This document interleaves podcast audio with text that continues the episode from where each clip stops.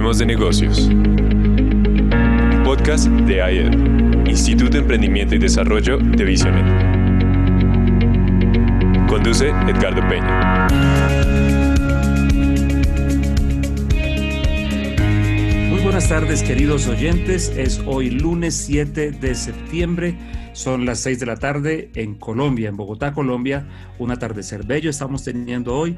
Desde esta ciudad estamos saludando a toda nuestra audiencia, nuestros oyentes, los podcasters y todos los seguidores de Hablemos de Negocios. Este es uno de los programas de IED, Instituto de Emprendimiento y Desarrollo de Visionet. Aquí nosotros queremos integrar espiritualidad y negocios Queremos integrar la vida espiritual y lo que podemos llamar como la vida real. Queremos también dar herramientas para afrontar los tiempos de crisis, apoyo para los emprendedores. Creemos que es un tiempo donde Dios está dando un favor especial sobre los emprendimientos.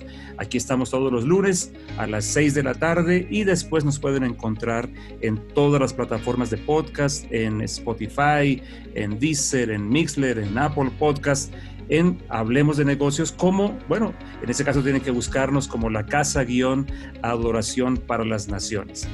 Así que bienvenidos, quiero presentarles ahora el tema del día y nos metemos en nuestro programa.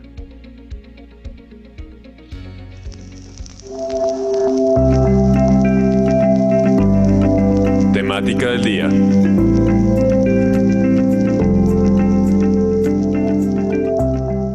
Hoy el tema realmente es apasionante. Bueno, creo que decimos eso casi siempre, pero verdaderamente hoy es muy especial para nosotros. Quiero presentarles a ustedes, queridos oyentes, nuestro tema de hoy, liderazgo y libertad de conciencia. El ejercicio de liderazgo desde la plataforma de la libertad de conciencia y bueno, la libertad de conciencia como algo dentro de, de, desde lo cual, una plataforma desde la cual hay muchísimas iniciativas hoy. Pero antes de meternos en el asunto y de presentarles a nuestra invitada de lujo que tenemos hoy, que de verdad lo es, quiero saludar a nuestra mesa de trabajo. Señores, por favor, abran sus micrófonos, que esa es la palabra de moda en estos tiempos, y den su saludo y los tips acostumbrados, a ver si, como les digo siempre, enamoramos a la gente para que se quede con nosotros hasta el final.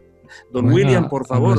A, nuestros oyentes, bienvenidos a, a nuestro programa número 15 eh, hoy en, Hablemos de Negocios vamos a hablar también, recordemos que venimos hablando de pensiones y de ahorro para el futuro. Entonces hemos abordado diferentes temas. Hoy vamos a, resolver la pregunta de qué pasa con los aportes que yo hago a pensiones. ¿Qué pasa? ¿Qué? ¿Hacia dónde van? ¿Cuál es el componente de estos aportes? Vamos a hablar un poquito de eso. Dios mío, eso le va a interesar a mucha gente, ¿no? Porque también hay muchos fantasmas al respecto, a dónde van a dar realmente. Muchas gracias, William. Eh, Luis Felipe, por favor, tu saludo y cuál es el tip de arranque. Muy buenas tardes para todos nuestros emprendedores y empresarios. Pues eh, vamos a seguir avanzando en estos temas de estrategia financiera y hoy vamos a hablar de las razones financieras, esas metodologías de análisis financiero para nuestros emprendedores y empresarios para que se vayan o vayan afinando su capacidad para el uso de estos indicadores a la hora de su negocio. Indicadores entonces. Y eso me imagino muy útil para los emprendedores, ¿o no, Luis Felipe, en este tiempo? Para que arranquen bien, ¿no? Muy útil, señor. Es que a veces se piensa que la formalidad no es amiga del inicio del emprendimiento. ¿Tú qué dices de eso? Eh, la formalidad es una, una buena guía para, para construir eh, con firmeza todos esos buenos planes que tienen nuestros emprendedores y se puede empezar con niveles de formalidad adecuados desde el principio. Me parece que esa es una buena práctica. Ok, muy bien. Seguimos. Entonces ahora vamos con los abogados bien pensados que tenemos aquí. Así que, don Juan Pablo Quintero, por favor, tu saludo y el tip para hoy. Bueno, nuevamente un saludo muy especial a toda nuestra audiencia. Muchísimas gracias por su fidelidad y recuerden, si el programa les gusta, compártanlo de verdad que es verdaderamente constructivo. Acá todos aprendemos acá en la mesa de trabajo y sabemos que ustedes también.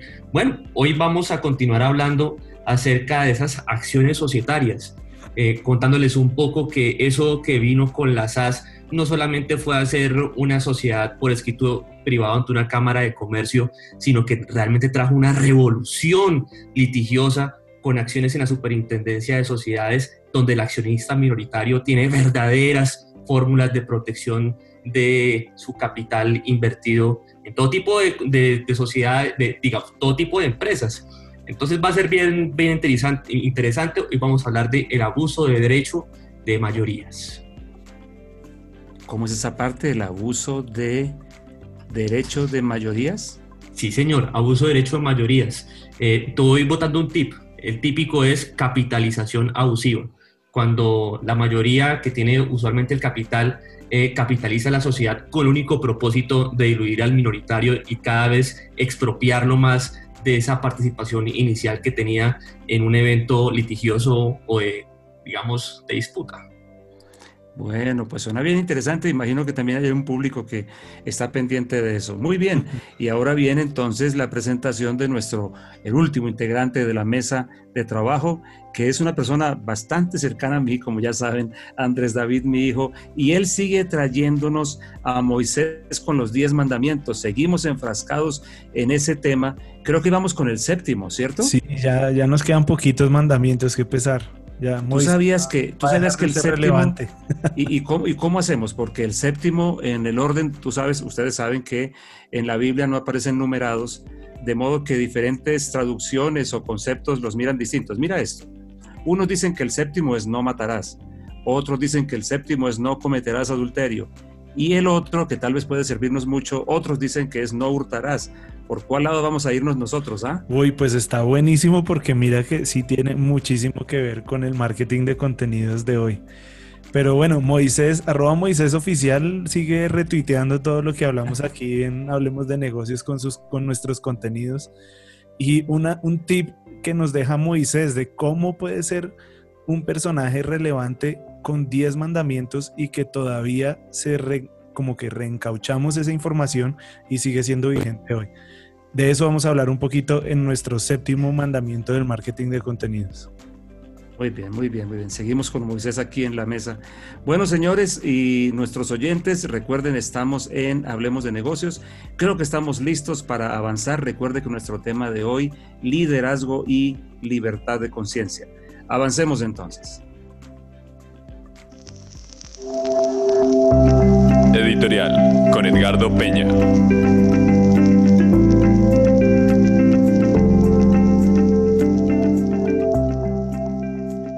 Yo tuve el privilegio de ser hasta hace un par de meses, de hecho fui el primer presidente del Comité Distrital de Libertad Religiosa eh, de Conciencia y de Culto en el distrito, Comité Distrital en Bogotá.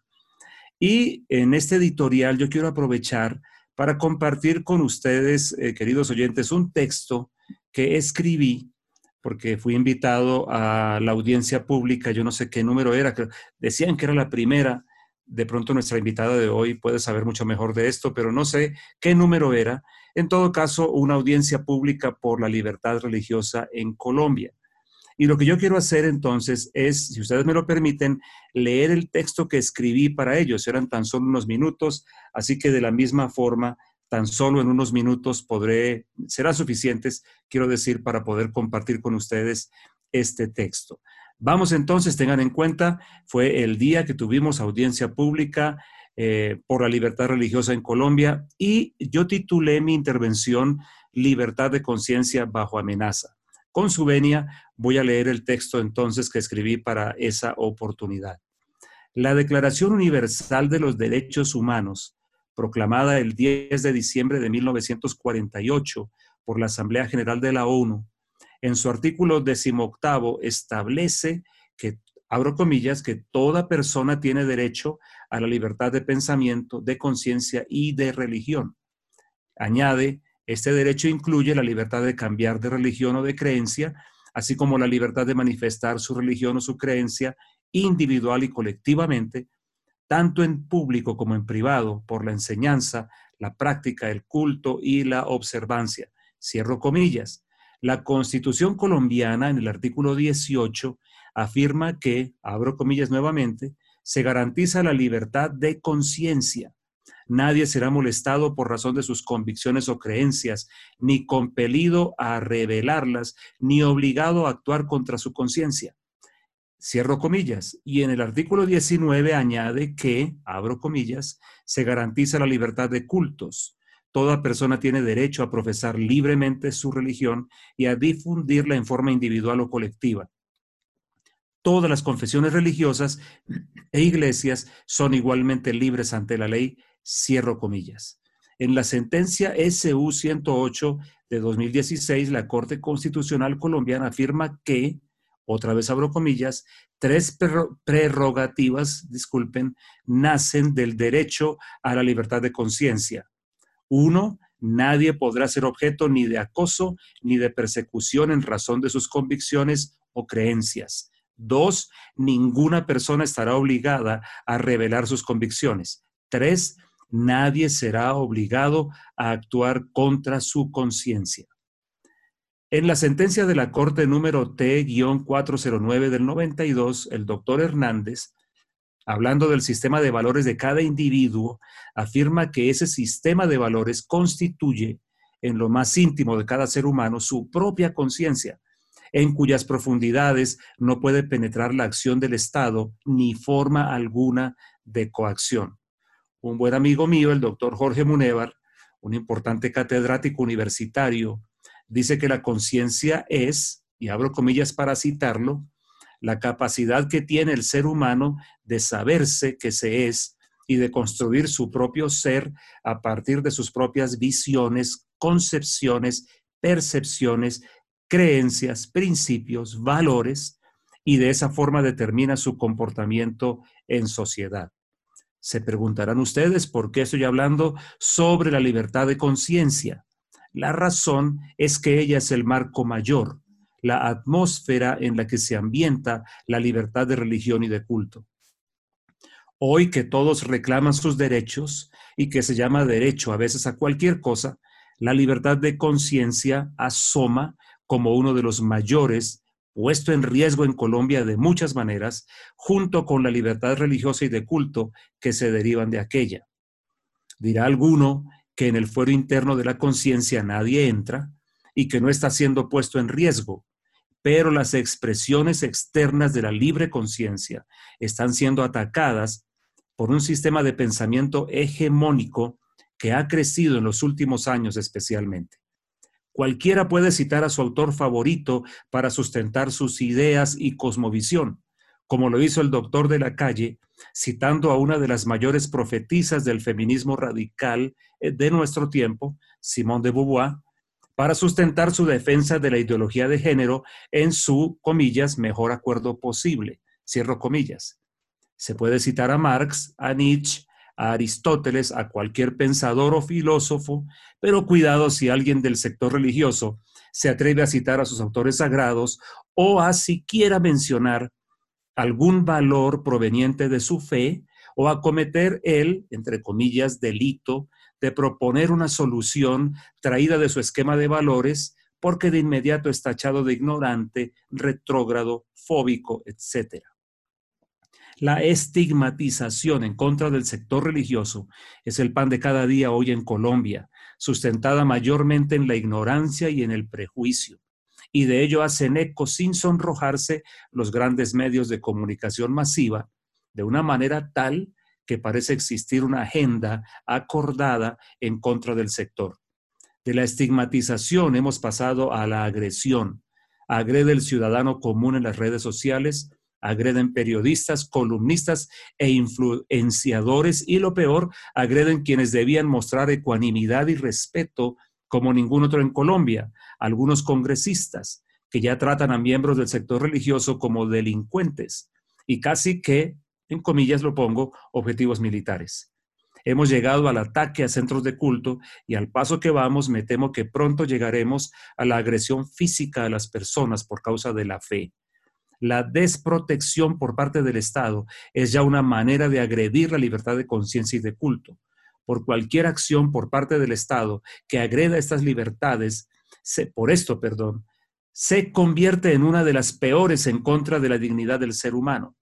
En la defensa del supuesto derecho de abortar, por ejemplo, hoy se agrede la conciencia de quienes han jurado proteger la vida, los médicos, para obligarlos a hacer exactamente lo opuesto a lo que juraron hacer, Esto es matar, su juramento, todos lo saben, es salvar vidas. El sector religioso ha hecho mucho bien en silencio, ha llegado a donde el Estado no llega y tiene verdaderos líderes sociales que, por no pertenecer al pensamiento hegemónico, no son reconocidos como tales, muchos de los cuales han sido masacrados por quienes hoy se autodenominan defensores de la paz. Lo que esperamos y reclamamos al hacer estas denuncias es que se visibilice el sector religioso y su trabajo, que se proteja de manera cierta el derecho a ser, a creer y a profesar, y que se enseñe que no hay nada más sagrado que la libertad de conciencia con sus hijas, la libertad religiosa y de culto. Si nos quedamos sin libertad de conciencia, lo habremos perdido todo. Este fue mi, esa fue mi intervención en esa audiencia pública por la libertad religiosa en Colombia, que la traigo a colación hoy porque nuestro tema es liderazgo y libertad de conciencia, un tema francamente apasionante. Así que, queridos oyentes, nos vamos a meter ahora en forma a hablar. Este es un tema muy serio, es un tema muy trascendental y vamos a meternos a hablar ahora mismo con la invitada de lujo que tenemos que ya les voy a presentar. Invitado del día.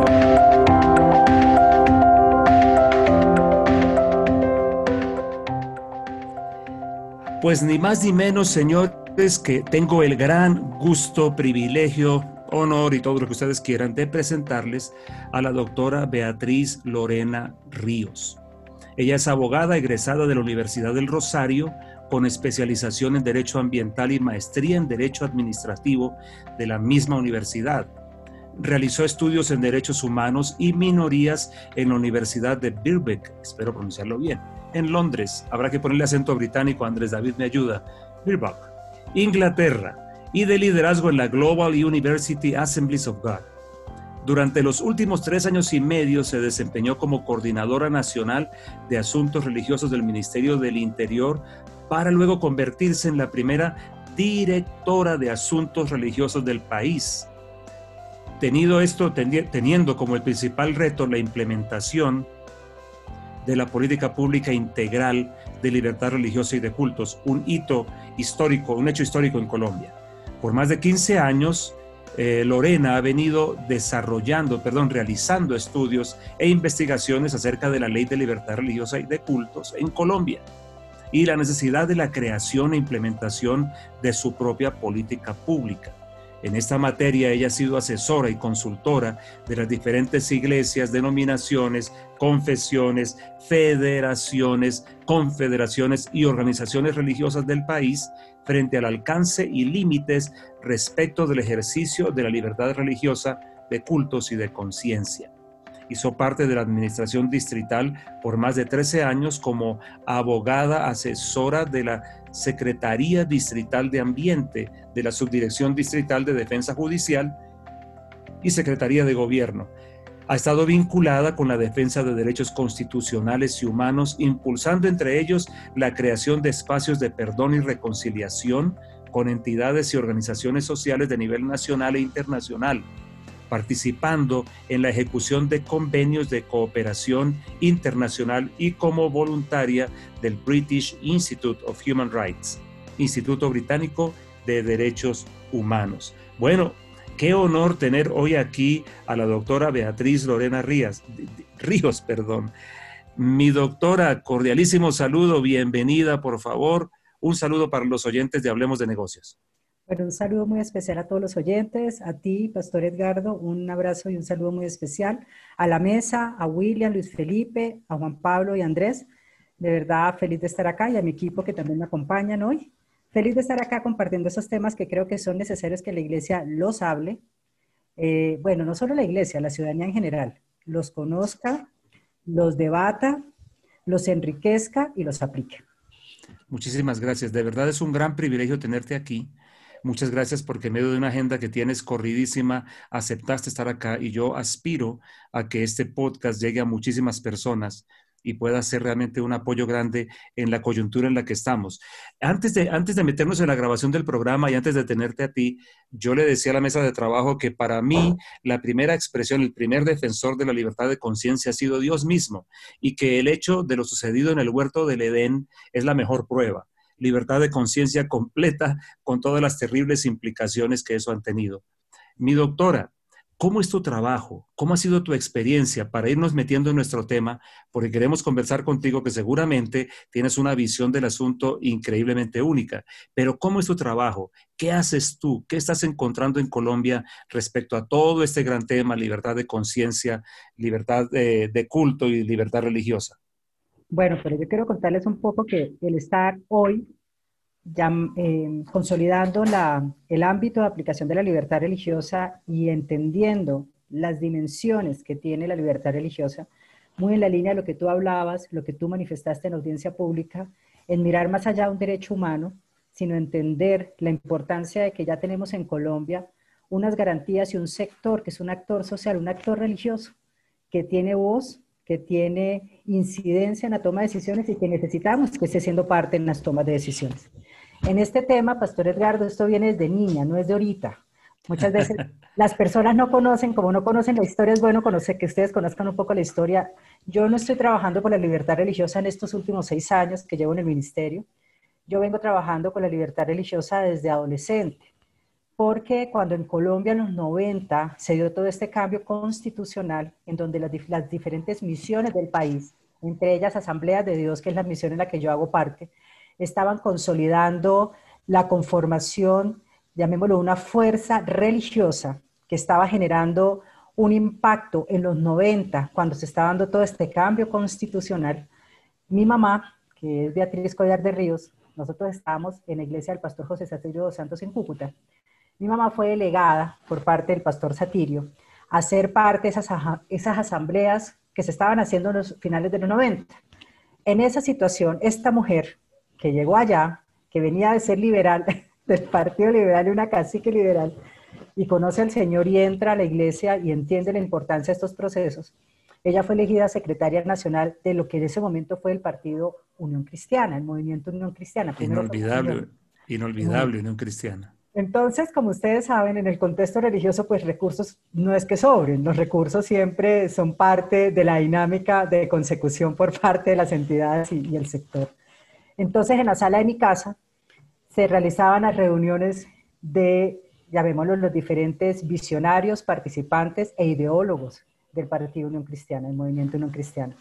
Entonces fue una testigo indirecta en los 90, yo era adolescente en ese momento, una testigo indirecta de todo lo que estaba pasando y la pasión con que luchaban una plataforma ideológica en donde la familia, la libertad religiosa, la educación, la economía eran temas que se entendían como parte de la propuesta de esa reserva moral que se planteaba desde un pensamiento y desde, llamemos, una apuesta desde este sector que tal vez era un sector minoritario, un sector que siempre estuvo tras balinas, un sector que no tenía un reconocimiento oficial porque estábamos en un estado confesional, y un sector que a mí me llama, me llamó mucho siempre la atención, los pensadores de aquella época habían tanto evangélicos protestantes, eh, protestantes evangélicos como también históricos, me llamaba mucho la atención los presbiterianos y los bautistas, que les reconozco que eran muy estudiosos, muy estudiosos frente al tema de la garantía de derechos y cómo, cómo comprendían que este tema de la libertad religiosa era mucho más allá de decir yo creo o no creo.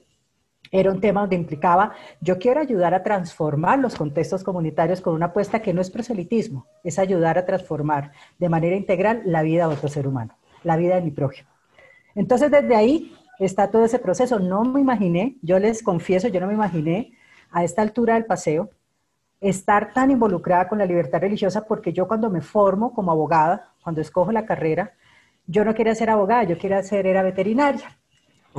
Mi papá, mi papá era agrónomo y veterinario y mi papá, eh, él me decía, bueno, yo vengo de un contexto del norte de Santander en donde a las mujeres bueno, el, hombre es norte santanderiano, pues forma mucho a la mujer a que la mujer tiene que ser, eh, tener herramientas, no estar sometida ni estar maltratada. Bueno, esos son pensamientos que lo forman uno culturalmente.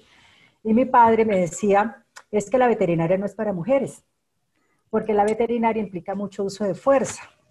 Entonces él en sus raciocinios junto con mi mamá me decían, si tú en verdad quieres ayudar a proteger a los animales, tú lo haces mejor haciendo normas, generando leyes que los protejan, porque no solo vas a ayudar a uno, vas a ayudar a todo una, un colectivo.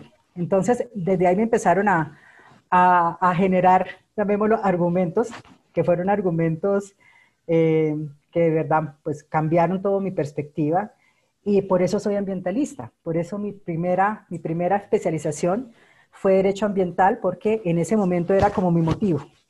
Sin embargo, en, los 90, en el 97-98, cuando entra el gobierno Enrique Peñalosa y tuvimos, unos, tuvimos un concejal cristiano, yo hice parte, ahí sí no, no, me, no me avergüenza decirlo públicamente, fue una corbata, mi hoja de vida fue una corbata en aquel momento, este concejal, y yo entré a la Secretaría de Gobierno y fue muy interesante porque yo entro a la Secretaría de Gobierno en una Em, en una apuesta, un programa que creó Peñalosa para, la, para generar acciones de transparencia y anticorrupción que se llamaban las unidades ejecutivas de localidades. Y yo terminé siendo la asesora jurídica de la unidad ejecutiva de localidades de Secretaría de Gobierno. Y yo creo que Dios me llevó allá para empezar. Allí fue, fue curioso porque los pastores de Asamblea de Dios me pedían que yo interviniera como Secretaría de Gobierno, tiene que ver con las juntas de acción comunal, para que yo interviniera con la Junta de Acción Comunal para que facilitaran los préstamos de los parques cuando iban los jóvenes o las iglesias a realizar algún evento en un parque y era un suplicio que les permitieran préstamo de un parque por una, dos, tres horas. Entonces en ese lugar empecé a entender que si bien yo era cristiana evangélica y yo eh, tenía una carrera, pues hacía parte de toda la estructura, estuve en los prejuveniles, juveniles, adultos mayores, toda la estructura interna de la iglesia, estos temas no se ven en la iglesia. Y estos temas siempre la iglesia buscaba al abogado externo que le ayudara o al político externo que le ayudara para solucionar un tema que es un tema propio del derecho de la iglesia. Entonces yo ahí entendía como que a veces, y lo digo de verdad con todo respeto, se utilizaba, se aprovechaban mucho esos externos de las necesidades propias de las iglesias. Y yo estando allí en la Secretaría de Gobierno empecé a comprender que ni se entendía que era el tema tributario, mucho menos se entendía que era tema urbanístico y mucho menos qué significaba ser iglesia y cuál era la posibilidad de hablar con la administración pública. Y ahí fue como poco a poco me empecé a interesar y a comprender cómo se concebía el ser, o, llamémoslo, el derecho a libertad religiosa en el país. ¿Cómo se concebía? Teníamos, claro, tuvimos unos pioneros, yo de verdad siempre reconozco a la doctora Vivian Morales con la ley de libertad religiosa. Tenemos unos pioneros, pero esos temas quedaron en el marco arriba y cómo lo volvíamos esenciales en la base, o sea, cómo un pastor de a pie podía solicitar un permiso para un préstamo en un parque, o cómo un pastor de a pie podía solicitar que le dejaran participar en cualquier programa o proyecto, o le ayudaran a que su voz ayudara a construir una solución en un contexto comunitario. Ahí había un cortocircuito. ¿Por qué? No sé. Yo siempre he entendido que tal vez la forma de evangelización de la iglesia cristiana evangélica fue tanto el servicio, el amor a la obra, que como estos temas de lo público, estos temas de la esfera pública eran como tan vetados, que todavía me acuerdo cuando tiraban los televisores al río Bogotá, porque eso generaba meter al diablo dentro de la iglesia. Entonces siempre fui muy inquieta en entender, conocí los 90 y veía la iglesia con esa fuerza. Después vi, que se logra, la, se conquista la libertad religiosa en los 90, la ley de libertad religiosa, pero la iglesia como tan metida en las cuatro paredes, y sigue todavía mucha iglesia metida en las cuatro paredes sin comprender su papel protagónico en la transformación que tanto predica, porque es que las iglesias todas predicamos transformación de las comunidades. Y la transformación no solo es la transformación de mi mente, mi alma, mi cuerpo, mi espíritu. La transformación también es mi aporte afuera y que sea capaz de hacer afuera un cambio estructural. Porque desafortunadamente, como no estamos en esos escenarios, los valores y principios no los llevamos a que puedan transformar los contextos comunitarios o sí, contextos colectivos, pues vienen otras ideologías y vienen otras situaciones que a veces yo de verdad animo mucho a mi sector que se meta, que lo haga. Entonces así fue que me fui metiendo, metiendo, metiendo. Eh, terminé la Secretaría de Gobierno, duré tres años y yo me acuerdo que conocí liderazgo religioso así. Conocí, entendí también qué significaba el decreto 352 del año 2002 que se le da un tratamiento en materia tributaria a las iglesias. Ahí entendí que definitivamente la iglesia y el POT van en dos líneas separados porque nunca el POT, ni la iglesia entendió que era el POT, ni el POT concibió a la iglesia. Entonces una separación allí que hasta hoy se sufre para sacar una licencia de construcción. También entendí que el tema de seguridad social, lo que van a hablar más adelante, el tema de seguridad social ni siquiera estaba en el lenguaje de la iglesia, es decir, nunca se concebía que un pastor pensara en seguridad social porque todo era un llamado a una vocación y un llamado a la obra que también es necesario. Yo fui parte de las asambleas de Dios como abogada nacional y vivía todo el tema del drama de no tener eh, seguridad social, pero también comprendía que estos pioneros cuando decían hay que pagar el precio y hay que moldear ese diamante, llamaba esa piedra para que se vuelva una diamante espiritual, si era verdad, porque a veces el llamamiento no es simple llamado, también hay que los frutos evidenciar el llamado y, y entendía, bueno, todo eso. Entonces, cuando yo estaba en toda esa dinámica, eh, terminé involucrándome en temas que yo le preguntaba, y se lo digo con toda honestidad a mis pastores, yo, pero ¿por qué estos temas no se hablan? ¿Y por qué tal cosa? Y la respuesta era no, es que no, es que ese tema no se desarrolla, no, es que no es tan importante. Y en todas las excusas, ¿no? Unos que incluso que no lo hablara porque eso llevaba a que uno traspasara una línea en donde pensar así llevaba a contaminarse. Bueno, todos estos procesos que uno dice, perfecto, entiendo, fue la, la, dinámica que me correspondió, pero afortunadamente yo tuve unos pastores, tanto el pastor Satirio Santos como el pastor Héctor Butrago, ambos de Asambleas de Dios, que siempre me enseñaron a entender que estar en las entidades públicas o, estar, o estar en, estas, en estos desafíos era una, era una parte ministerial, era un llamado ministerial. Y que yo tenía, me decía, yo me acuerdo que el pastor Héctor me, me, me dio un reto, me dijo, si tú en verdad quieres ayudar a transformar ministerialmente temáticas frente a la iglesia, el derecho a la iglesia, la participación de la iglesia, ayuda a estudiar esos temas porque en Colombia nadie lo ha estudiado, Lorena, no hay tenemos las sentencias de la Corte, los políticos que llegan justo para octubre o mayo para los temas, pero que haya una, una secuencia que permita generar bases estructurales para que el lenguaje de la Iglesia sea un lenguaje coherente y transversal, no hay. Y empecé una tesis de maestría. Esa tesis fue de investigación y cuando yo, yo soy del Rosario, como vieron en la hoja de vida, yo presenté mi tesis, mi título de investigación se llama, se llama Límites a la libertad de cultos. Casi me crucifiquen allá al lado de Fray Cristóbal porque decían que en la Universidad del Rosario pensar yo hacer una tesis sobre límites a la libertad de cultos, no, fue duro. No me la, eh, tuve muchos obstáculos. En esa época estaba el comercio electrónico, estamos hablando del año 2003, ya hace 17 años estaba el comercio electrónico, yo venía con una experiencia, estuve en Londres, estuve en el exterior, en Colombia, pero fui perseverante en el tema y me permitió también empezar a estudiar la libertad religiosa desde el siglo antepasado, ya no pasado, antepasado, y la constitución anterior. Entonces fue muy interesante poder comprender la visión que tenía el Estado frente a la iglesia, la visión que tenía la iglesia frente al Estado, y esto me permitió empezar a, generar lineamientos.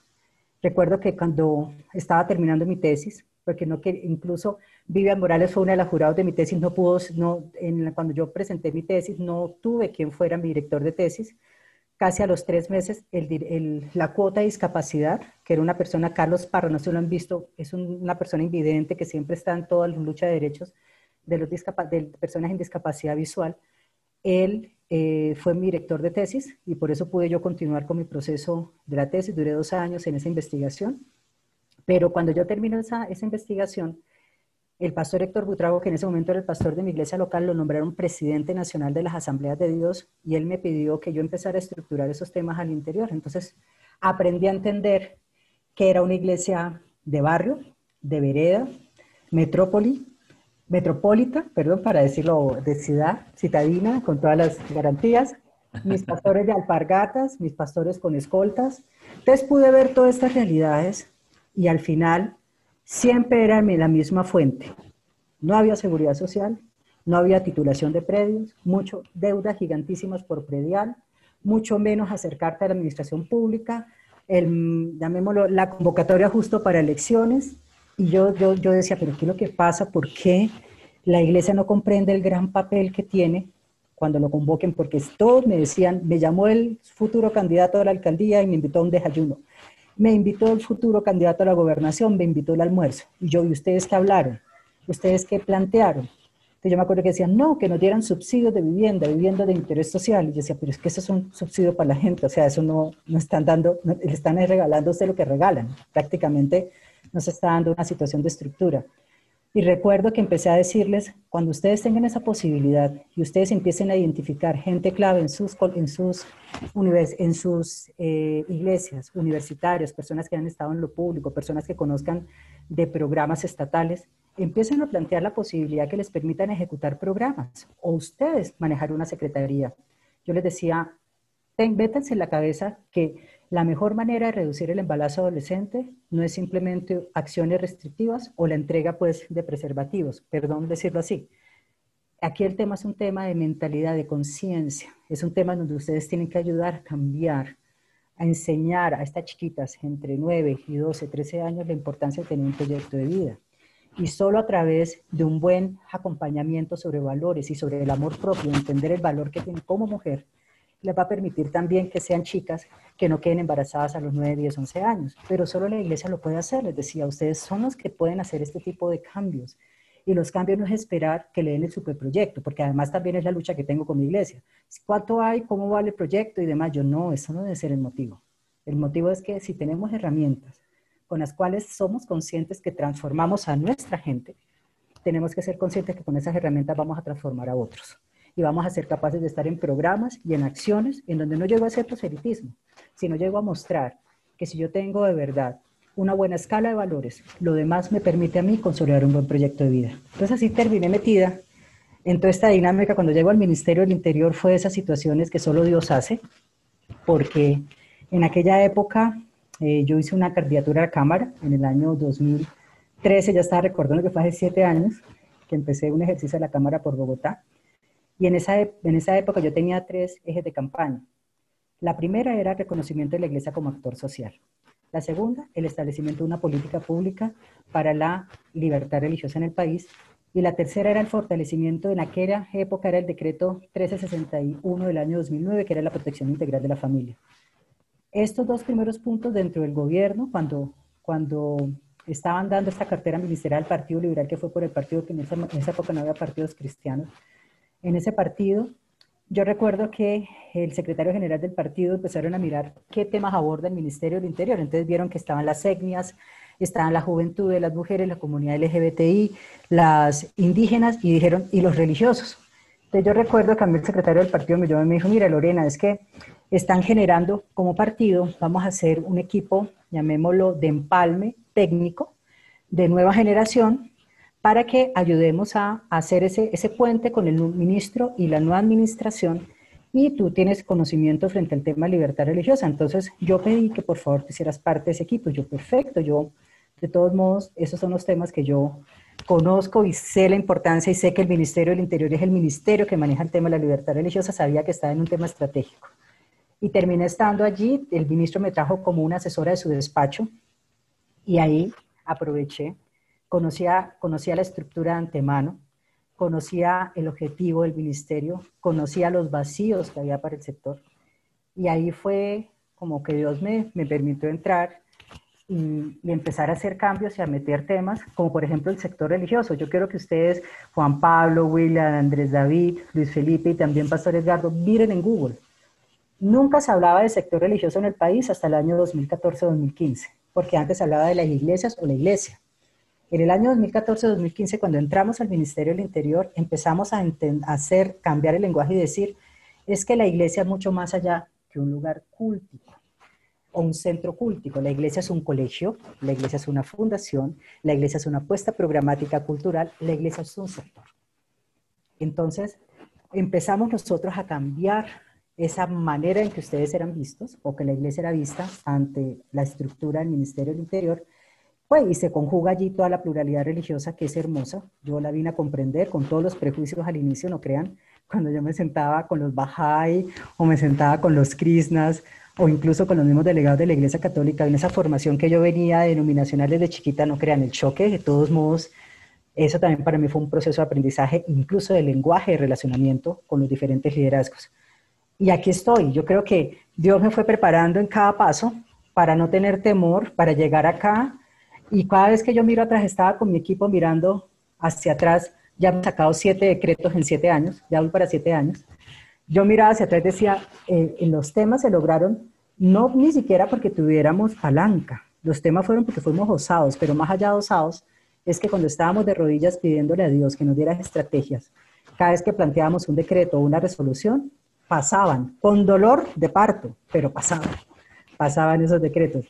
Y a hoy, cuando yo por lo menos escucho, te escucho a ti, cuando tú estuviste en audiencia, hablando con qué propiedad, diciendo somos un, somos un actor religioso, que tenemos una voz viva, somos una fuerza viva de la sociedad, que tenemos la capacidad de ayudar a, a transformar conciencias, a transformar también estructuras.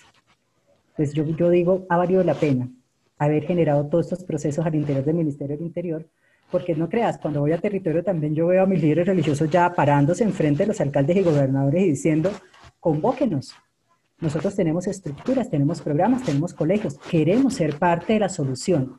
Convóquenos, no queremos que nos den, queremos que nos dejen actuar. Entonces, cuando yo veo todo eso, digo, perfecto, aquello que yo veía hace 20 años, que todo el mundo ejercitaba era el artículo 19 la ley, pero no lo conectaba con la operatividad propia del día a día. Y ahora ya los veo actuando con el día a día, aportando, proponiendo, diciendo, alzando la voz es donde yo digo, el actorazgo, el, actor religioso se volvió un actor social, el actor religioso está generando procesos de transformación, sueño con que hagan más movilizaciones porque todos los temas también implican movilizaciones, pero creo que ha valido la pena hasta hoy el recorrido porque lo que me tocó hacer, entendí cómo hacerlo, tuve el equipamiento previo que Dios permitió, el campo de entrenamiento previo para no perder tiempo. Yo no llegué al ministerio a aprender, yo llegué al ministerio a ejecutar.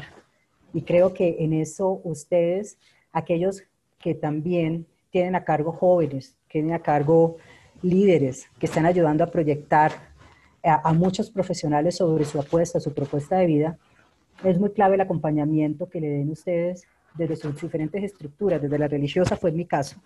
Para mí fue clave tener líderes visionarios, porque yo hubiera podido tener también, yo tengo compañeros de camino que los líderes le dijeron, usted no se meta en eso, métase hacer tal ministerio, dejaron de hacer muchas cosas y están encerrados en una iglesia, que también es un gran llamado, y lo están haciendo, pero siempre entendieron como si estos temas fueran temas peligrosos, temas que pasaban los límites y temas por los cuales no les, no sé, no tuvieron esa...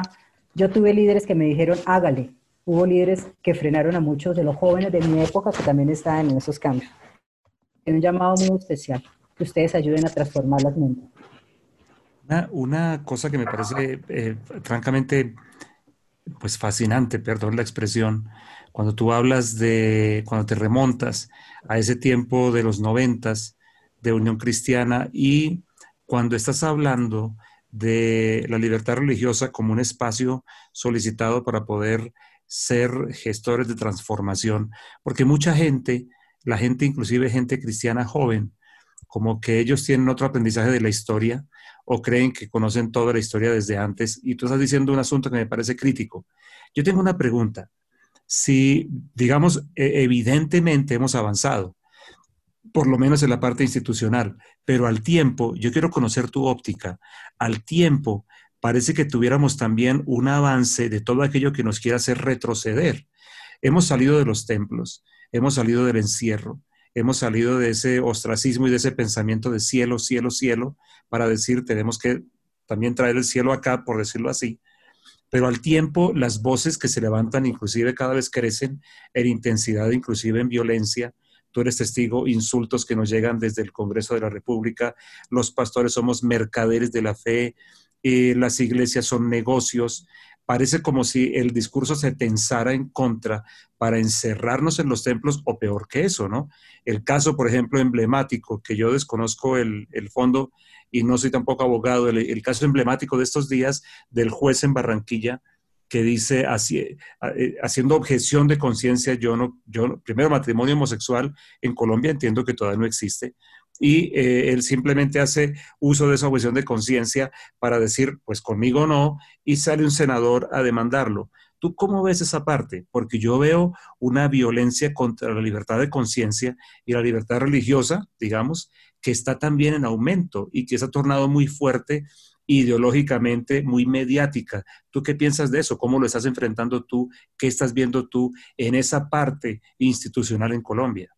Bueno, yo les voy a ser sincera. Yo voy a hablar con honestidad porque creo que en esos procesos es para construir.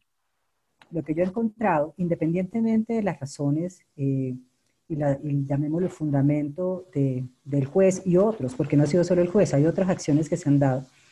Hay un tema que a mí sí me preocupa mucho y es que muchas veces las comunidades no comprenden todo el contexto en el que se encuentran.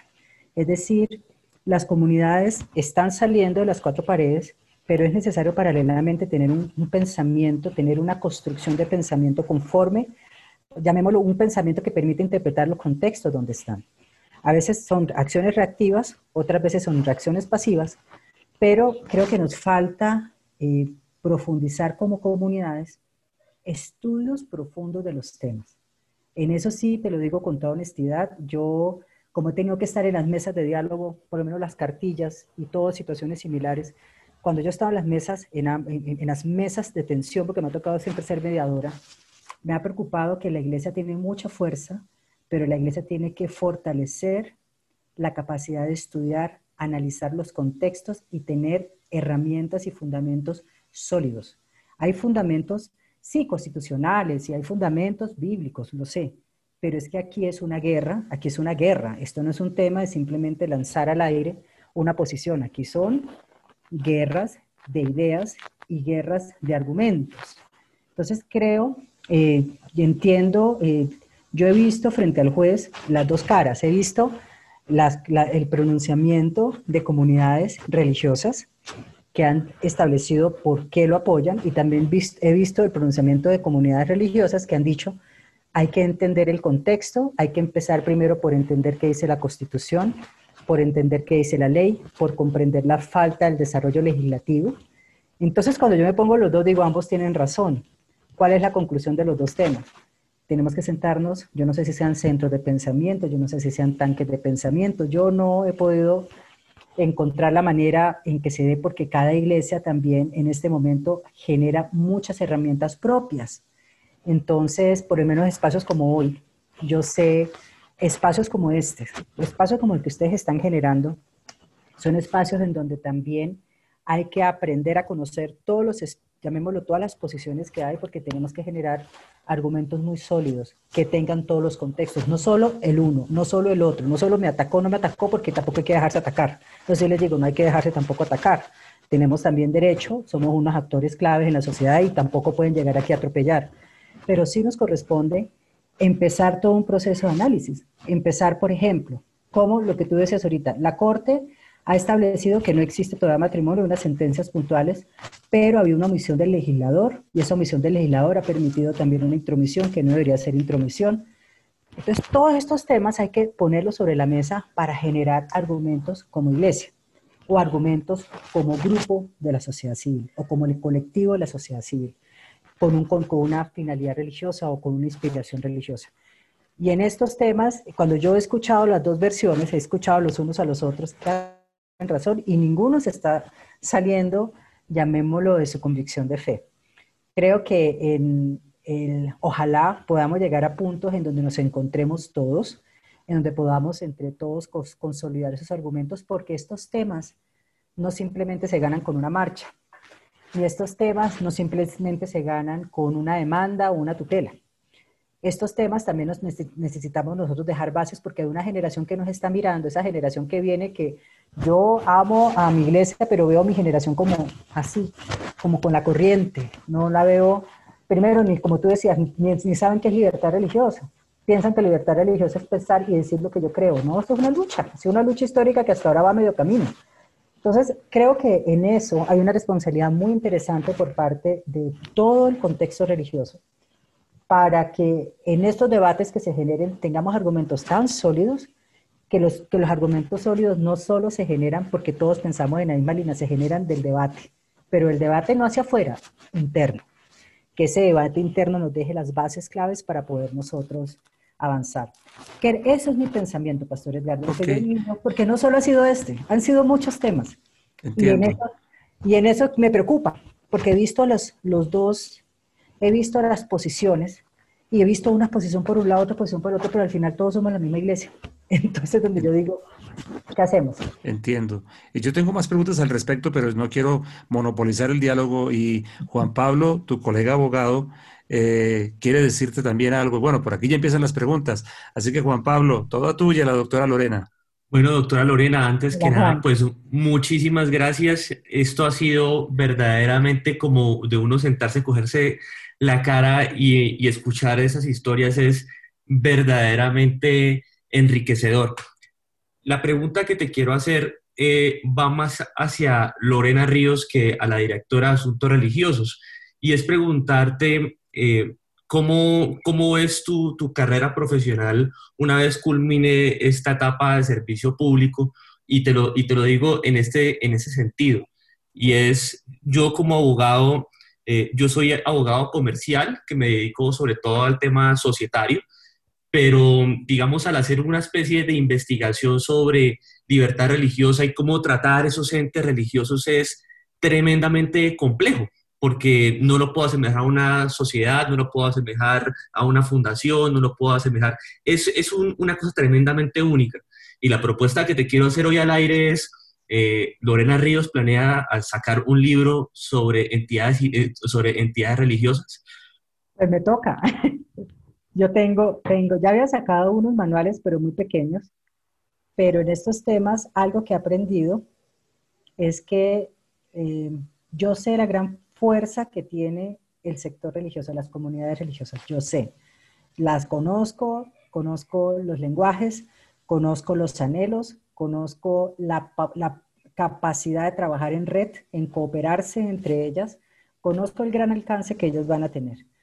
Yo creo, ya hemos sacado unos libros muy puntuales, unas cartillas muy puntuales en el Ministerio del Interior, cartillas muy en la línea del... Yo me, me propuse como ente rector en la materia sacar líneas conceptuales. Ya tenemos una cartilla con líneas conceptuales en todas las áreas, desde la objeción de conciencia ahí para abajo, pero claro, muy ligada al servicio militar. Pero de ahí para abajo toda una serie de aspectos que tienen que ver con el tema. Pero algo que he aprendido, y se los digo de todo corazón, algo que he aprendido acá, es que muchos de los temas se han logrado consolidar porque es un tema novedoso, tal vez no estaba en la agenda de lo público, pero llega un punto en que llegamos a un, a un techo, a un tope y ahí yo me he sentido eh, maniatada, porque muchos de los temas para lograr un paso más allá requieren una articulación con otras instituciones del Estado, que haya coerción con las otras instituciones del Estado. Si yo hablo con otro ministerio y menos un cargo de directora, pues no llego, pues sí, me escuchan, pero llego a un, a un tope, no hay una obligatoriedad, llamémoslo desde un nivel macro.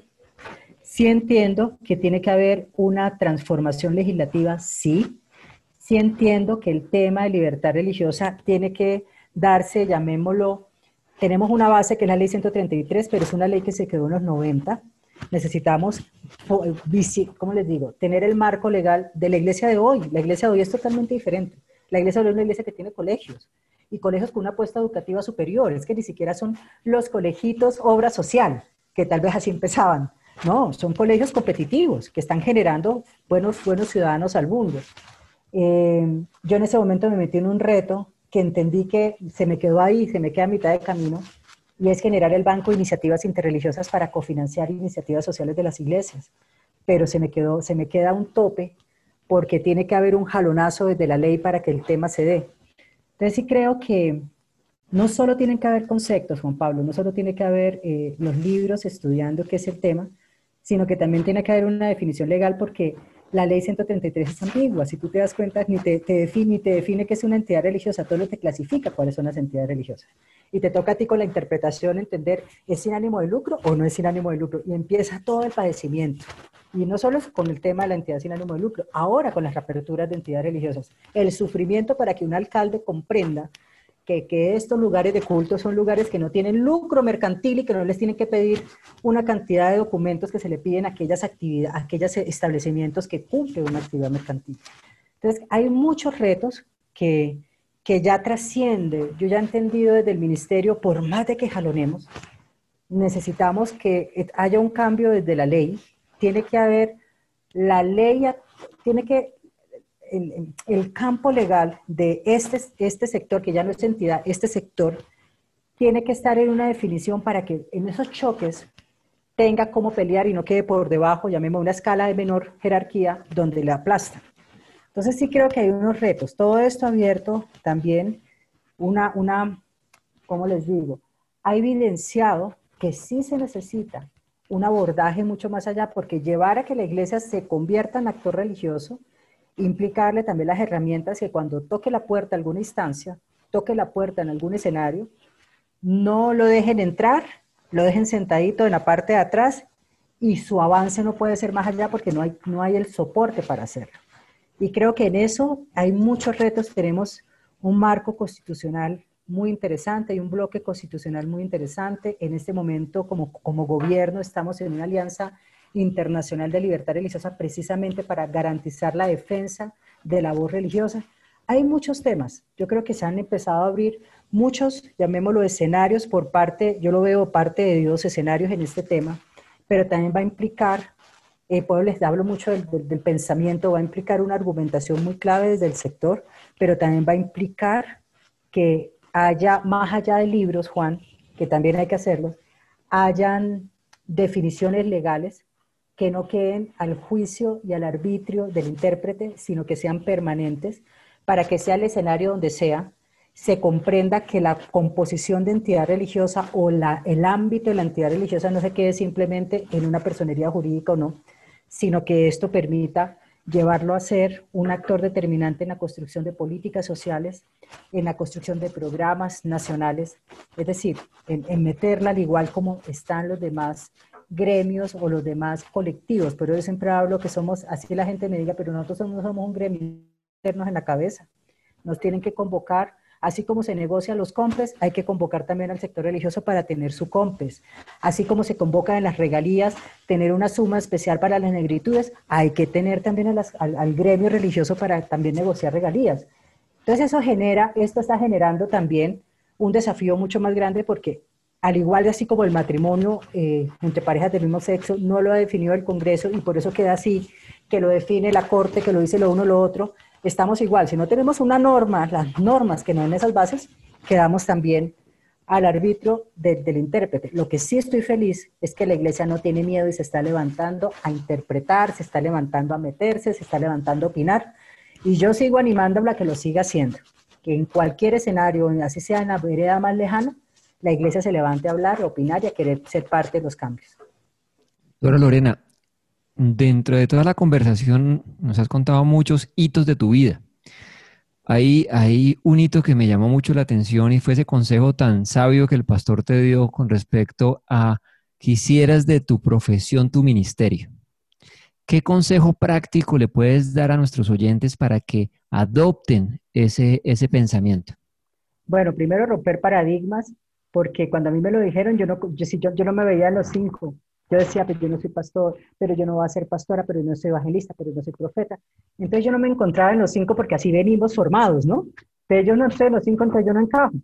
Y yo me acuerdo que lo primero que hizo mi pastor, que también yo le, él, es, él es una persona muy tradicional. Yo de verdad, cuando lo abrazo y todo, le digo gracias porque él es tradicional.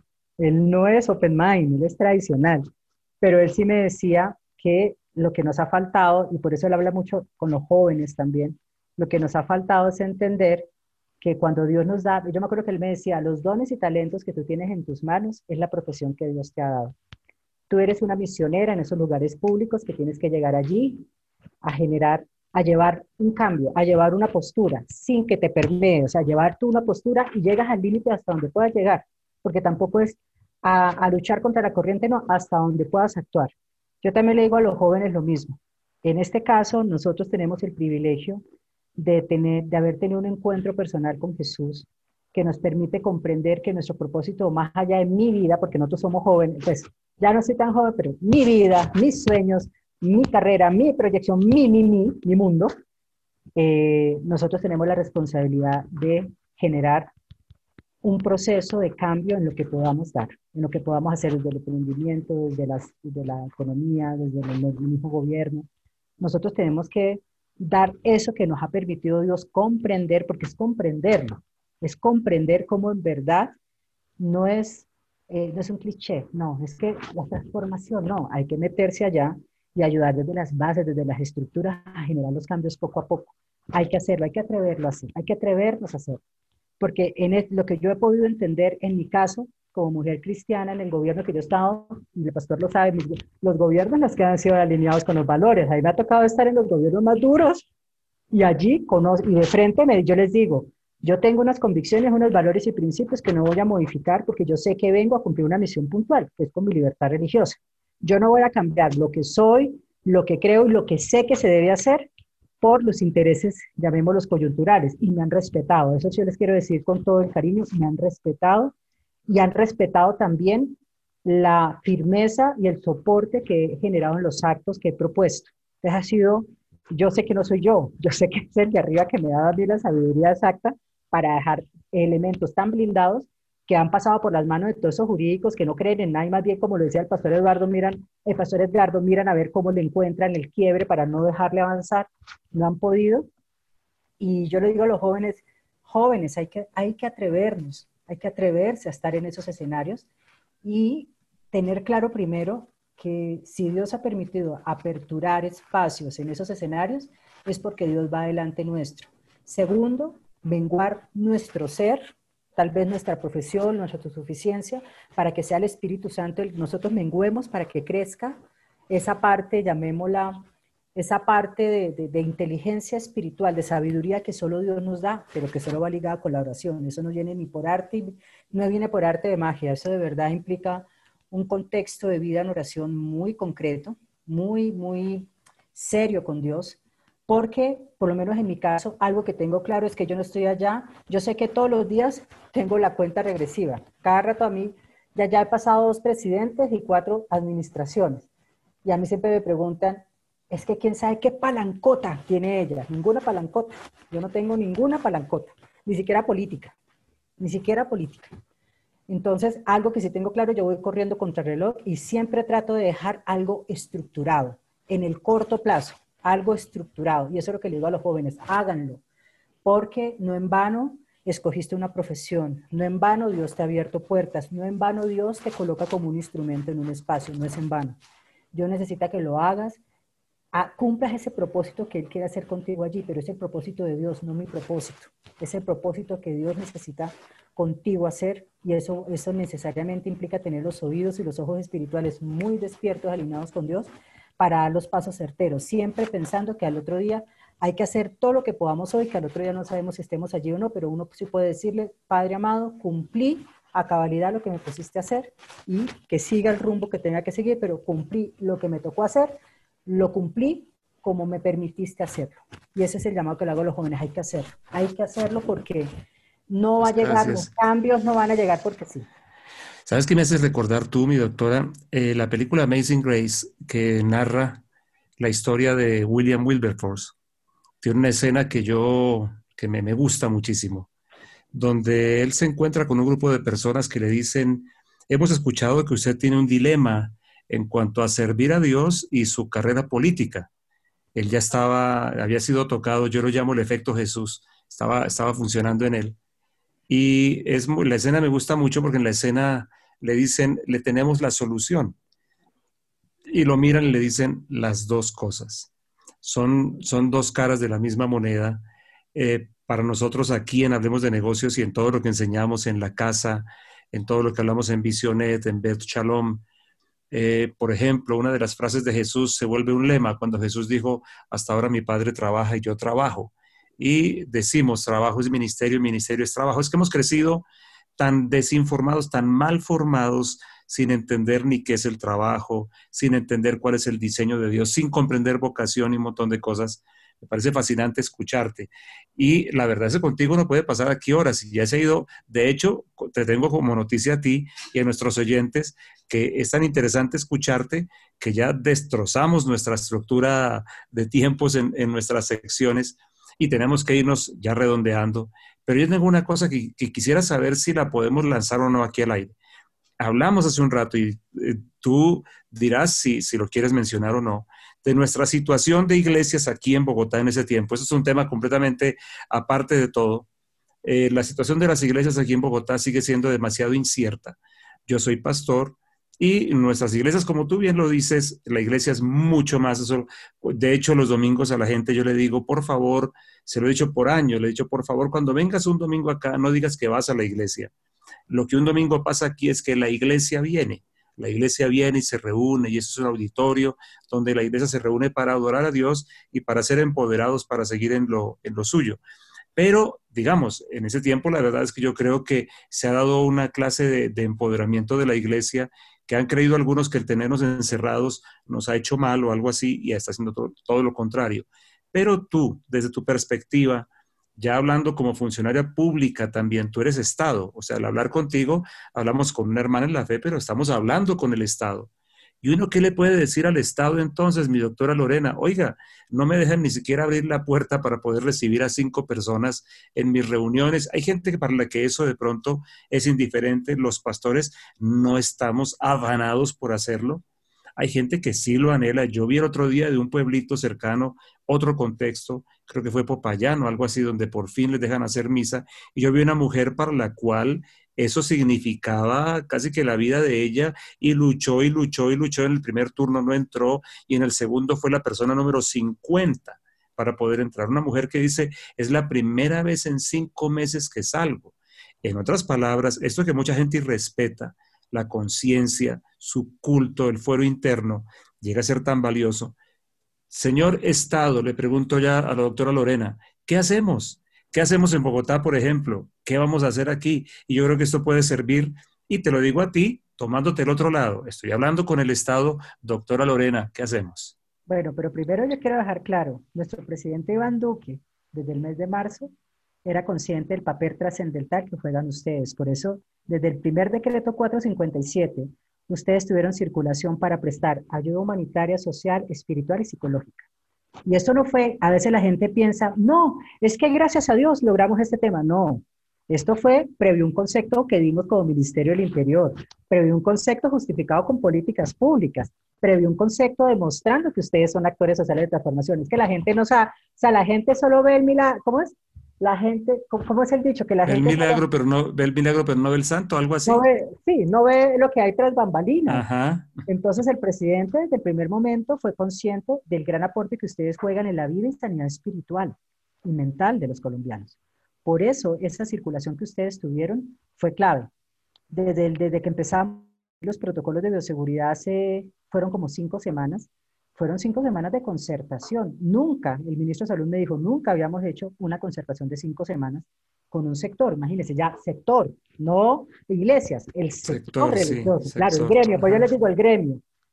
Entonces, ya cuando se empiezan a hacer las reaperturas, yo les quiero decir que yo proferí un comunicado hace una semana, porque definitivamente el último pronunciamiento del señor presidente y la voluntad del señor presidente con el decreto 1168 es generar reapertura de varios servicios económicos y sociales en los cuales están nuestros servicios religiosos. Y en este decreto 1168 dice que la única, todos los municipios no COVID, bajo COVID o moderada afectación tienen apertura total. Y aquellos municipios de alta afectación podrán restringir, sí, solo sí, hay una condición, sí, solo sí, el Ministerio del Interior y el Ministerio de Salud restringen la actividad. Entonces, ustedes tienen un marco legal. Si usted está en un municipio no COVID, bajo COVID o moderada afectación o alta afectación. Los tres primeros no tienen ningún condicionante. Ustedes tienen que dialogar con el alcalde para sus aperturas. Pero si están en un municipio de alta afectación, soliciten que les muestren cuál es la restricción a la, a la restricción autorizada por el Ministerio del Interior para no desarrollar los servicios puntuales. Eso sí, lo único que les puedo decir a ustedes, la norma es muy clara, en ningún momento es interpretaciones ni subjetivas, ni interpretaciones porque tenga una alineación religiosa. La norma es una interpretación, esta es una interpretación netamente jurídica en donde eh, textualmente el mismo decreto 1168 establece que en los municipios de alta afectación podrá restringirse las actividades sí solo sí hay una autorización de restricción por parte del ministro del Interior, del Ministerio del Interior con el Ministerio de Salud.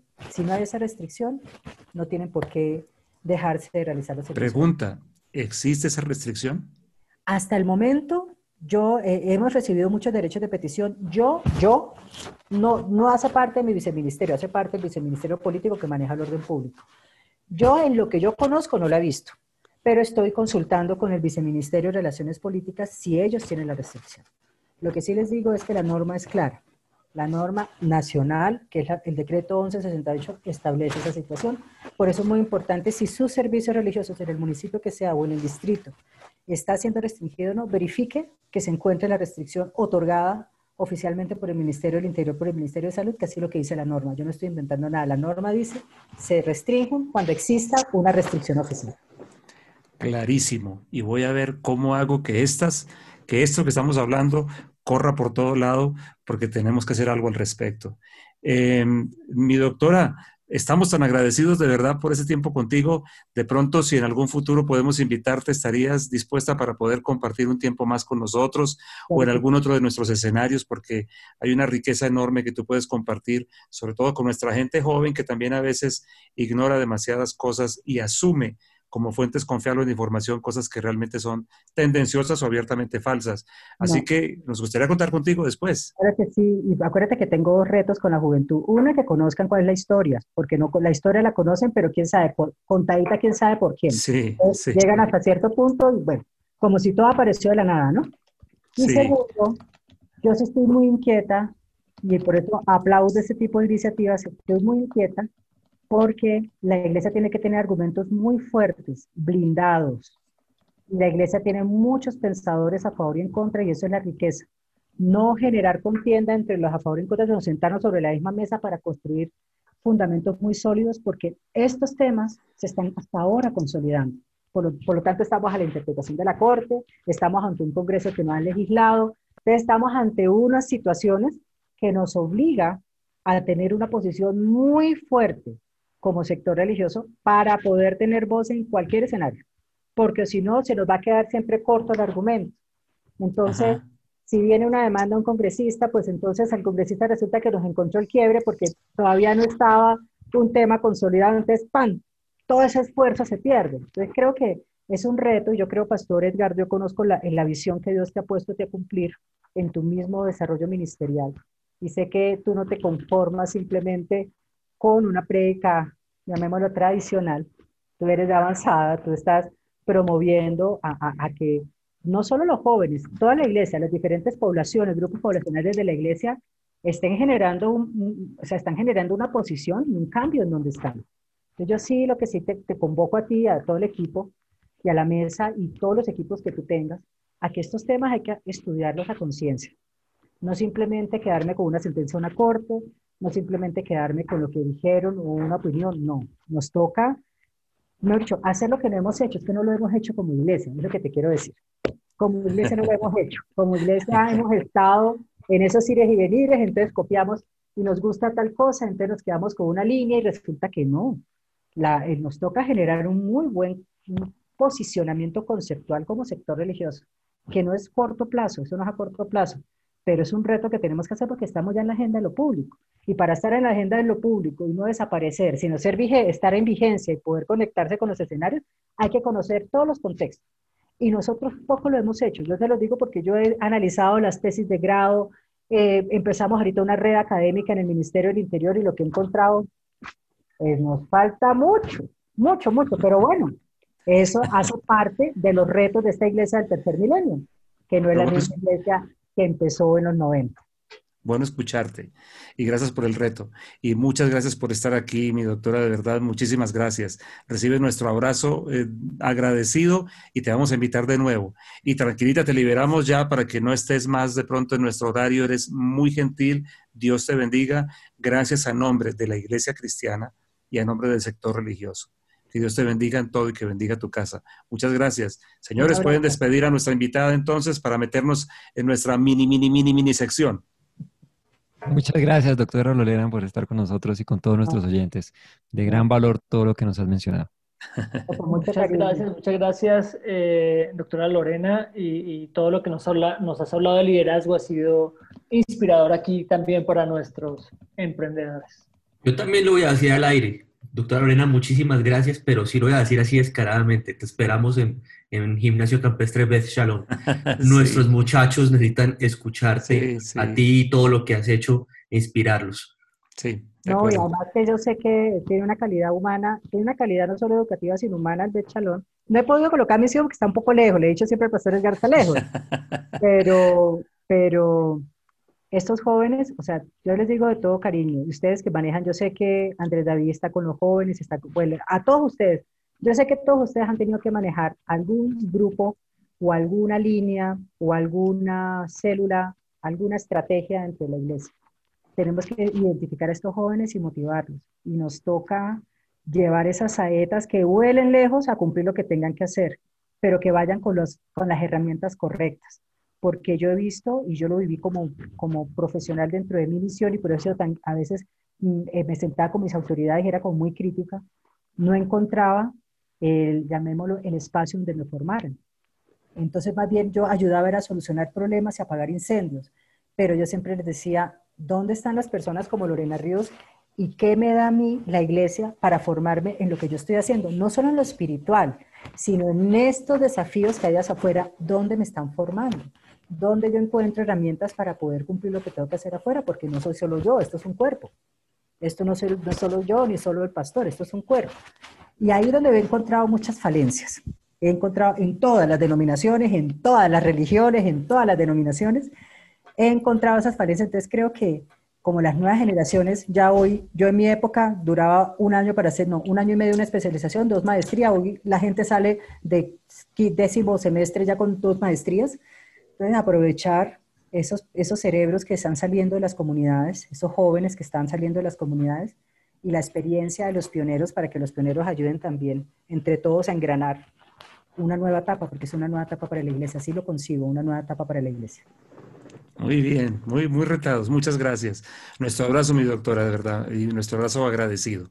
Bueno, señores oyentes, seguimos entonces. Vamos a una parte ahora de una mini, mini, mini sección de Hablemos de Negocios.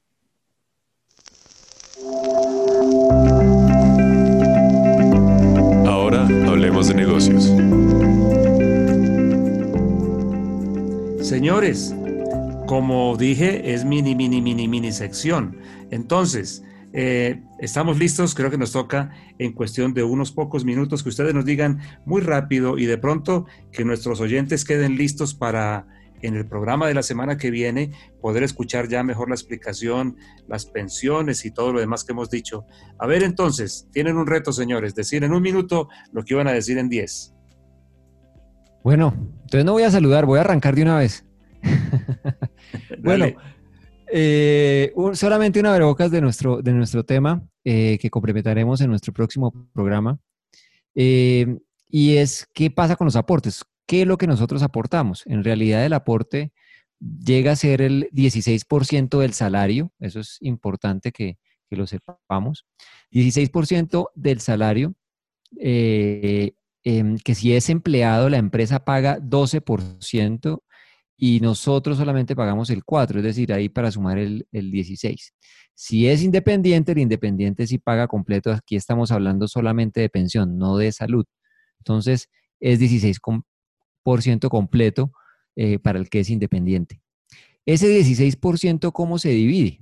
Ese 16% se divide en 11.5% que va a la cuenta individual, aquí hablando del, régimen de, de, ahorro individual, 1.5% que va para el Fondo de Garantía de Pensión Mínima, y esto queden lo grabado porque lo vamos a hablar en la otra semana, 1.7% aproximadamente estos porcentajes, que es el seguro previsional, es decir, si fallece el aportante, el seguro previsional se encarga de suplir el, la, la, pensión vitalicia por sobrevivencia. Y el restante 1.2 alrededor de eso es la comisión de administración. Estos son los números a grandes rasgos a los que vamos a entrar con detalle eh, en nuestro próximo programa. Qué bien, qué bien. Bueno, miren, ahí imiten los señores, por favor. Imiten a William. Listo, listo. Eh, yo quiero dejarlos muy provocados para, para el siguiente programa eh, de esto que tiene que ver con las razones financieras, hablando de estas metodologías de análisis financiero, que si bien a veces suena un poco complejo, eh, nos vamos a dar cuenta que, que, va a ser muy sencillo porque a la hora de, de, de, tenerlas claras, de tener estos indicadores establecidos, pues va a ser súper útil para nuestros emprendedores y empresarios. Entonces, estas metodologías de, de, análisis ayudan a expresar esa, esa, esa, relación que se puede generar al tomar todos esos datos, toda esa información que ya tenemos en los estados financieros. Acuérdense de lo siguiente, hemos venido hablando precisamente de cada uno de los estados financieros que debería tener una contabilidad, eh, dimos una pasada por el flujo de caja que lo vamos a ir complementando con algunas cosas de las que vamos a ver aquí, sobre todo en las medidas de liquidez. Eh, entonces, estas, estas razones, lo que nos llevan, o también son conocidas como los indicadores financieros, nos llevan es a conocer, a comprender, que es muy importante, comprender la situación financiera de tu organización, la situación financiera de tu negocio, por grande o pequeño que sea. Hablábamos eh, en el programa pasado sobre, no es solo suficiente decir, ok, tengo contabilidad, no, hay que comprender qué es lo que te está, qué es lo que te puede regalar esa contabilidad en datos para comprender realmente muchas de estas cosas. Entonces vamos a hacer de manera muy práctica esos, eh, vamos a hablar de estos indicadores que principalmente, ya los habíamos nombrado rápidamente, están los indicadores de liquidez, los indicadores de actividad, los indicadores de endeudamiento. Estos tres primeros indicadores son cinco categorías. Estos tres primeros indicadores te van a ayudar a medir principalmente el riesgo. Después sigue el indicador de rentabilidad, los indicadores de rentabilidad que te van a ayudar a medir los rendimientos y los indicadores de mercado que te ayudan a medir el riesgo y el rendimiento. Entonces, como les decía, quería dejarlos es muy provocados para que comencemos a revisar estos grupos de indicadores. Vamos a hablar de una forma muy clara, muy fácil, para que cada uno lo pueda entender. Espectacular, señores. Me tienen ustedes sorprendido hoy. Los abogados bien pensados, ¿van a seguir el ejemplo? Los abogados bien pensados seguimos el ejemplo de ser concretos. Entonces, y dejar provocados también para la próxima... Eso sí es difícil. Eso primero sí va a ser difícil. bueno, entonces, como iba diciendo, eh, la idea es también dejarlos provocados para el programa siguiente y hablar un poco acerca y dar una breboca de qué es esa acción de abuso de derecho de mayorías. Usualmente llega a nuestro despacho de abogados personas eh, un poco indignadas por la situación de que tienen un 30%, un 20 o hasta un 40% de una sociedad y hay otro bloque que representa a la mayoría, el 60, 70%, y dicen, oiga, me están pasando por encima y llevo 5 o 7 años sin ver un solo centavo de dividendos. Eh, estoy totalmente ajeno a la administración y, me están haciendo la vida imposible. Querido oyente, si esa es su situación eh, o usted ha escuchado de alguien esa lamentable situación, déjeme decirle que eso hace parte del derecho societario del siglo pasado. La SAS trajo acciones jurisdiccionales eh, verdaderamente interesantes para proteger su inversión y que usted ya no esté esclavizado por las mayorías societarias. Entonces vamos a hablar dentro de ocho días de cuáles son esos requisitos para que se puedan dar ese tipo de acciones eh, en ese sentido, hacer correcciones económicas e incentivos para que la gente pueda colocar con más tranquilidad su capital como accionista minoritario sin tener aspiración a controlar la compañía. Muy bien, muy bien, muy bien. Y nos queda entonces la traída de Moisés. Hoy, ¿cómo es? Arroba Moisés Oficial. Va a quedar con menos comentarios, ¿no? Sí, correcto. Arroba Moisés Oficial está feliz porque vamos a tener más programas con los mandamientos del marketing de contenido. Pero bueno, venimos construyendo nuestro marketing de contenidos y yo quiero felicitar a muchos de nuestros oyentes porque he visto que han aplicado lo que hemos hablado en marketing de contenidos y me hace sentir primero muy orgulloso de cada uno de los que está haciendo su ejercicio y además complacido de ver que nos están oyendo y que además están aplicando lo que hablamos en nuestra sección de Hablemos de negocios. Hoy entonces, eh, citando, yo creo que Moisés de pronto ya, ya en el cielo está un poquito enojado con, con nosotros de tanto citarlo, pero eh, interesante para hoy y vamos a ampliarlo entonces en el próximo programa. Para nuestro marketing de contenidos podemos usar otros contenidos de otras personas, otro contenido que se ha generado de otras fuentes pero cuidado porque no podemos entrar en plagio, no podemos entrar en suplantar el contenido y ahí de pronto el doctor Quintero nos podría ayudar un poco en, el, en las, en las eh, consecuencias que tendría usar este contenido de una manera eh, de plagio o algo así. Pero Se pueden ir presos. Eso, exacto, ahí, se puede, ahí la respuesta concreta para un programa concreto. Pero compartir contenidos de otros puede ser una opción en el marketing de contenidos siempre y cuando lo usemos de una manera correcta, legal y sobre todo que se identifique con lo que nosotros queremos comunicar. Pero vamos a estar hablando un poquito más de eso. A eso le llamamos en el séptimo mandamiento curar contenidos curar contenidos. Oye, eso suena, de verdad suena bien. Ok, yo creo que finalmente nuestra gente va a estar es muy interesada en escuchar. Creo que contentos de escuchar lo que hoy estamos hablando y atentos al próximo. Eh, de verdad nos excusamos con nuestros oyentes, pero hoy valía la pena poder modificar nuestra estructura para poder conversar un poquito de esto y, y, bueno, ya veremos qué más viene. ok, señores. Ahí, ahí sí hablo de trabajo, ministerio, todo. Tal cual, todo lo que, todo lo que está haciendo y sobre todo en, unas, en, una, en un área tan, pues tan sensible, porque la mente es un área sensible. Y qué interesante que, que, nos dejó fue más bien un reto diciendo, bueno, en realidad también falta trabajo de parte nuestra. Eso me pareció muy interesante. Ok, señores, nos vamos con la última sección de nuestro programa para poder cumplir con nuestro horario. Glosario. Bueno, hoy en nuestra sección de glosario, atendiendo el tema del día, queremos dar una aproximación muy sencilla de qué es libertad de conciencia. Bien, libertad de conciencia es un derecho fundamental y por ello es un derecho inalienable, imprescriptible y se tiene por el simple hecho de ser persona. La Corte Constitucional, en reciente sentencia, dijo lo siguiente acerca de sus características, que son tres. Son tres prerrogativas de la libertad de conciencia. Nadie podrá ser objeto ni de acoso ni de persecución en razón de sus convicciones o sus creencias. Segunda, ninguna persona estará obligada a revelar sus convicciones. Y tercera, nadie será obligado a actuar en contra de su conciencia. Eso está muy bien, para que para todos quede bastante claro. Eso es muy importante y es un verdadero derecho que nos asiste a nosotros. Bueno, señores, pues bueno, ha sido un programa atípico, pero muy interesante. Por favor, pues ustedes vuelvan a abrir sus micrófonos. Vamos a despedirnos de nuestra audiencia de Hablemos de Negocios y a animarlos a que nos acompañen en los próximos programas. Y a todos, muchas gracias por estar ahí escuchándonos. ya saben que vamos con muchos temas pendientes para dentro de ocho días. Por favor, muy en punto de las seis, el lunes próximo, los esperamos. Sí, es un abrazo para todos y entonces vamos a hablar con nuestro director a ver si el próximo programa estamos eh, con tiempos más holgados para terminar nuestras.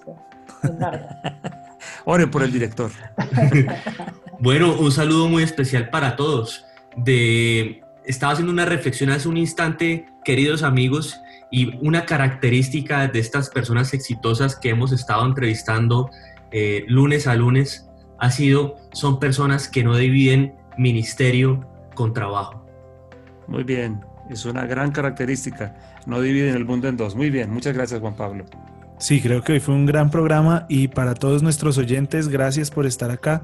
Recuerden que nos consiguen en todas las plataformas, en Deezer, Spotify, Apple Podcast y Mixler como La Casa-Adoración para las Naciones. Y les cuento que estamos preparando un canal ya con más sorpresas de Hablemos de negocios y de IED, que viene con muchas cosas, así como el término le gusta al pastor Edgardo.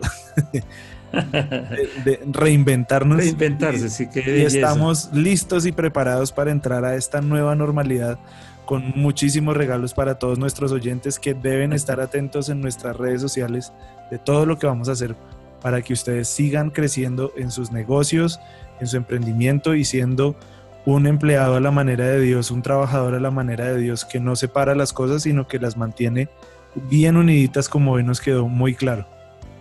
Muy bien, ok. Señores oyentes, escuchen este que es mejor. Reconfigurarse, redirigir. Ese de reinventar, Dios mío, yo no imagino a alguien reinventando la rueda, pero bueno, en fin, pero está bien, yo sé que en gracia de discusión es aceptable. Bueno, señores, de verdad muy agradecido también por todo el aporte de ustedes que enriquecen tanto a todos los que los escuchamos, porque me incluyo allí. Bien, estamos llegando al final de uno más de nuestros programas de Hablemos de Negocios. No olvide, querido oyente, que este programa es uno de los productos del IED, Instituto de Emprendimiento y Desarrollo. Aquí nosotros buscamos integrar, como lo ha escuchado repetidamente, espiritualidad y negocios, la vida espiritual con la vida real, Además queremos dar herramientas prácticas para emprender, para sostener lo emprendido, para cruzar ese tiempo de crisis. No olvide que así como hoy nos encuentra todos los lunes saliendo a las 6 de la tarde en la emisión de nuestro nuevo programa, pero todo queda en podcast. Así que les recuerdo que estamos en todas las plataformas de podcast. Me refiero a Spotify, me refiero a Apple Podcast, me refiero a Deezer.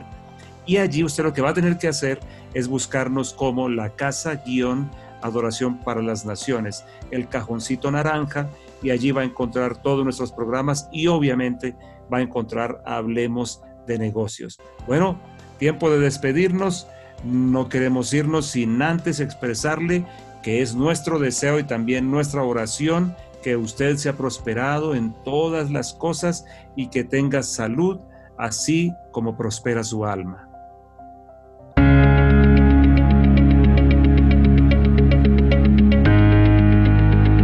Hablemos de negocios. Podcast de AED, Instituto de Emprendimiento y Desarrollo de Visionet. Conduce Edgardo Peña.